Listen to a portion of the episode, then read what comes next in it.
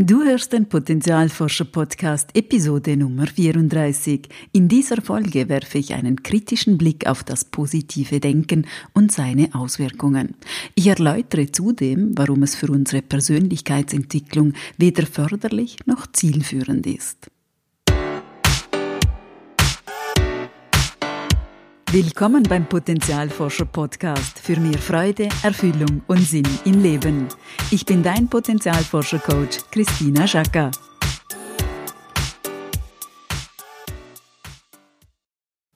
Hallo liebe Potenzialforscherin, hallo lieber Potenzialforscher. Heute geht es um ein Thema, das mir sehr am Herzen liegt, beruflich und auch persönlich. Es geht um das rein positive Denken bzw. meine kritische Haltung dazu. Schon am ursprünglichen Arbeitstitel, der lautete Die dümmsten Sätze, die ich von Persönlichkeitsentwicklungsgurus gehört habe, kannst du erkennen, wie kritisch ich das sehe. Zugegeben kein super netter oder korrekter Titel, aber er zeigt, dass mich das Thema durchaus bewegt und mich auch auf die Palme bringen kann. Warum? Weil Menschen, die Halt suchen, Unterstützung und Hilfe benötigen, mit dem simplen Rat, denk doch positiv, alle heile Welt und alles manifestieren ist möglich, erneut an die Wand fahren und schließlich denken, dass sie selbst schuld an allem sind, wenn es dann doch nicht klappt, sie nicht positiv genug waren oder was auch immer, bla bla bla.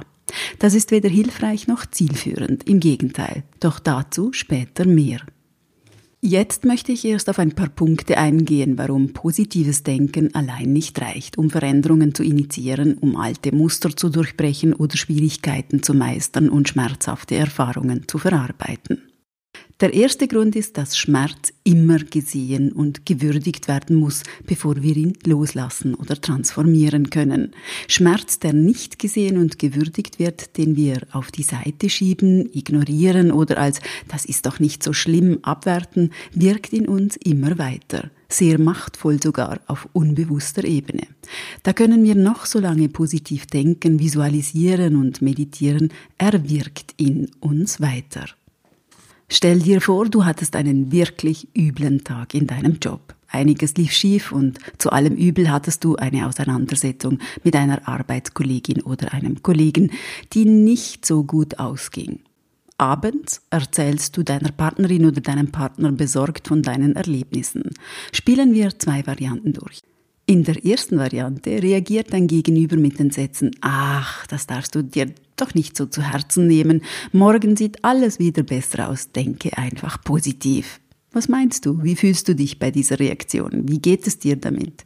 Ich könnte mir vorstellen, dass du dich nicht so richtig verstanden fühlst, nicht gesehen, gehört und vielleicht auch nicht ernst genommen. Auch wenn es sogar stimmt, dass morgen alles anders aussieht. Variante 2. Dein Partner oder deine Partnerin zeigt Verständnis für deinen Kummer und sagt, es hat dich verletzt, dass dein Kollege gesagt hat, dass du schlampig arbeitest. Das verstehe ich gut. Wie fühlst du dich mit diesem Satz? Wie fühlt sich das an? Ich könnte mir vorstellen, du fühlst dich gesehen, verstanden, gehört. Und jetzt ist es möglich, den Fokus weg vom Schmerz, der ja nun gesehen wurde, zu wechseln auf die Möglichkeiten, wie du mit der Situation umgehen kannst. Was wichtig ist, es geht hier nicht darum, wer schuld ist, wer recht hat oder nicht oder wer was wann gesagt oder getan hat, auch nicht um Mitleid oder Suhlen im Schmerz und in den negativen Gedanken. Es geht nur um das Anerkennen des Schmerzes. Und es geht auch nicht darum, dass wir im Schmerz verharren und nicht mehr herausfinden, uns völlig damit identifizieren. Das wäre ja einfach der Gegenpol der ganzen Geschichte. Es geht wirklich darum, den Schmerz zu sehen, zu würdigen und dann zu transformieren. Dieses Beispiel gehört zu den alltäglichen Situationen, in denen nicht gesehen werden schon anspruchsvoll sein kann. Schwerer wird es, wie du dir vorstellen kannst, wenn wir schlimme traumatische Dinge erlebt haben und unsere Schmerzen nicht gesehen und gewürdigt wurden. Und hier kommt der zweite Grund, warum positives Denken alleine nicht reicht. Menschen in einer akut schwierigen Situation oder mit unbewältigtem Trauma sind körperlich in einem Kampf-Fluchtmodus. In diesem Modus geht es ums Überleben. Da ist unheimlich viel Ladung drin. Ladung an Emotionen, Kraft, Hormonen und so weiter. Der Körper bereitet sich mit der Ladung ja darauf vor, das Problem zu lösen. Kampf oder Flucht, sprich physisch wegrennen. Denn es geht für den Körper ums Lebendige. Wenn also in einem Thema, in einer Situation ganz viel Ladung und Emotionen drin sind, kann ich noch lange einen oder viele positive Gedanken denken. Damit geht die Ladung nicht weg und schon gar nicht die schwierige Situation oder das Trauma selbst. Wer zum Beispiel 20 Jahre lang gelernt hat, dass wenn er zu sich selbst steht und laut etwas sagt, dass er dann geschlagen oder verbal angegriffen wird, steht nicht plötzlich hin und tut das nur, weil er positiv denken kann. Hier muss der Schmerz erst transformiert werden. Das braucht Zeit und eine erfahrene Begleitung. Der dritte Aspekt ist, dass wir Menschen sind und wir nicht nur schöne Gefühle haben. Es ist normal und wichtig, dass wir auch unangenehme Gefühle haben. Nur wenn ich ärgerlich sein kann, kann ich spüren, dass es da eine Grenzverletzung gegeben hat und habe damit die Energie, die Grenze auch wieder abzustecken.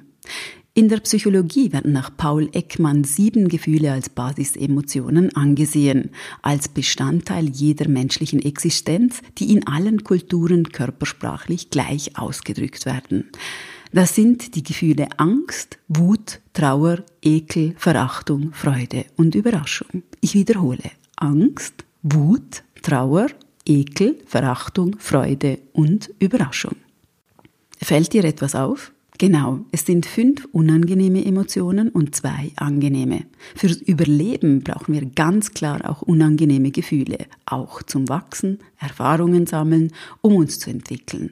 Also weg mit diesem einseitigen Hype, alles immer nur positiv und schön geredet zu sehen. Einer meiner Lieblinge in der Hitliste, warum positives Denken nicht reicht, ist der Rat, du musst nur in die Liebe gehen. Bitte versteh mich nicht falsch, Liebe ist wunderbar und es ist eine immens hohe Schwingung und alles spirituelle Wachsen ist ein Hinwenden zu dieser universellen Kraft Liebe. Aber, und ich sag's jetzt mal ganz direkt, die ganze Liebe nutzt gar nichts, wenn die alten Muster, die alten Vorwürfe, die alten Verletzungen nicht verarbeitet wurden. Die wirken ja munter aus dem Unterbewussten weiter und wir fragen uns, warum wir nicht immer in der Buddha-Natur verweilen können. Leben ist und bleibt nun mal Polarität. Es ist Freude, Liebe und Schmerz und Leid. Wir brauchen dringend Klarheit, dass beides da ist und dass beide eine andere Art des Umgangs benötigen. Das nicht zu berücksichtigen ist suboptimal. Wenn ich zum Beispiel statt einer notwendigen Grenze zu setzen in die Liebe gehe, ist das nicht echte Liebe, sondern ein Weglaufen, ein Verdrängen der tatsächlichen Situation mit all ihren Gefahren. Kurzer Einschub für alle super Fortgeschrittenen, die ihre Grenzen bereits klar, ohne Ärger, reflektiert und in Liebe formulieren können. Ihr seid hier natürlich nicht gemeint. Noch ein paar Worte zu den Auswirkungen vom positiven Denken. Was passiert denn eigentlich, wenn es nicht klappt? Hm, meistens glauben wir, dass wir etwas falsch gemacht haben, es nicht intensiv genug gemacht haben. Wir verurteilen uns vielleicht und sehen die Situation noch schlechter als vorher. Wir sind ja quasi gescheitert mit diesem positiven Denken. Nicht wirklich hilfreich, oder? Positives Denken, das nichts Positives bewirkt, ist doppelt ermüdend und demotivierend. Auch um hier Missverständnissen vorzubeugen, ich halte viel von Mentaltraining, ich mag Meditationen, finde Visualisierungstechniken hochwirksam, auch Affirmationen und ich glaube aus tiefstem Herzen an eine bessere Welt und den Sinn im Leben. Aber alles zu seiner Zeit, am richtigen Ort und im passenden Moment des Prozesses.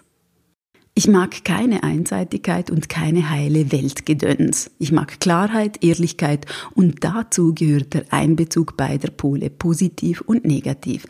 Dann erst wird es ganz rund und ganzheitlich. Daraus entsteht erst ein neuer Weg und meiner Erfahrung nach auch Neues. Wir brauchen den Mut, beides anzusehen, Plus und Minus, Licht und Schatten. Das ist nicht so einfach, wie es klingt. Es braucht Kraft, oft auch mehr, als wir vielleicht gerade zur Verfügung haben.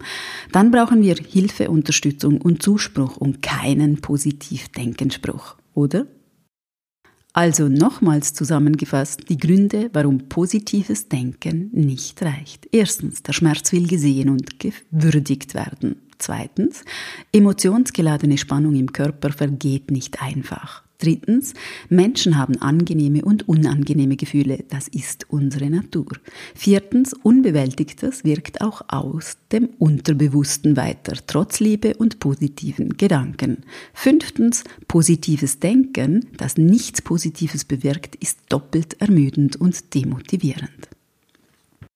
Was denkst du zu diesem Thema? Welche Gedanken und Gefühle sprudeln dazu durch dich? Teile sie doch mit mir und den anderen Potenzialforschenden auf Instagram unter @potenzialforscher. Ich bin total gespannt auf deinen Kommentar. Bis bald und schön, dass es dich gibt. Und denk daran, wenn wir unser Potenzial in die Welt tragen, dann ist es Magie. Etwas in uns leuchtet besonders hell.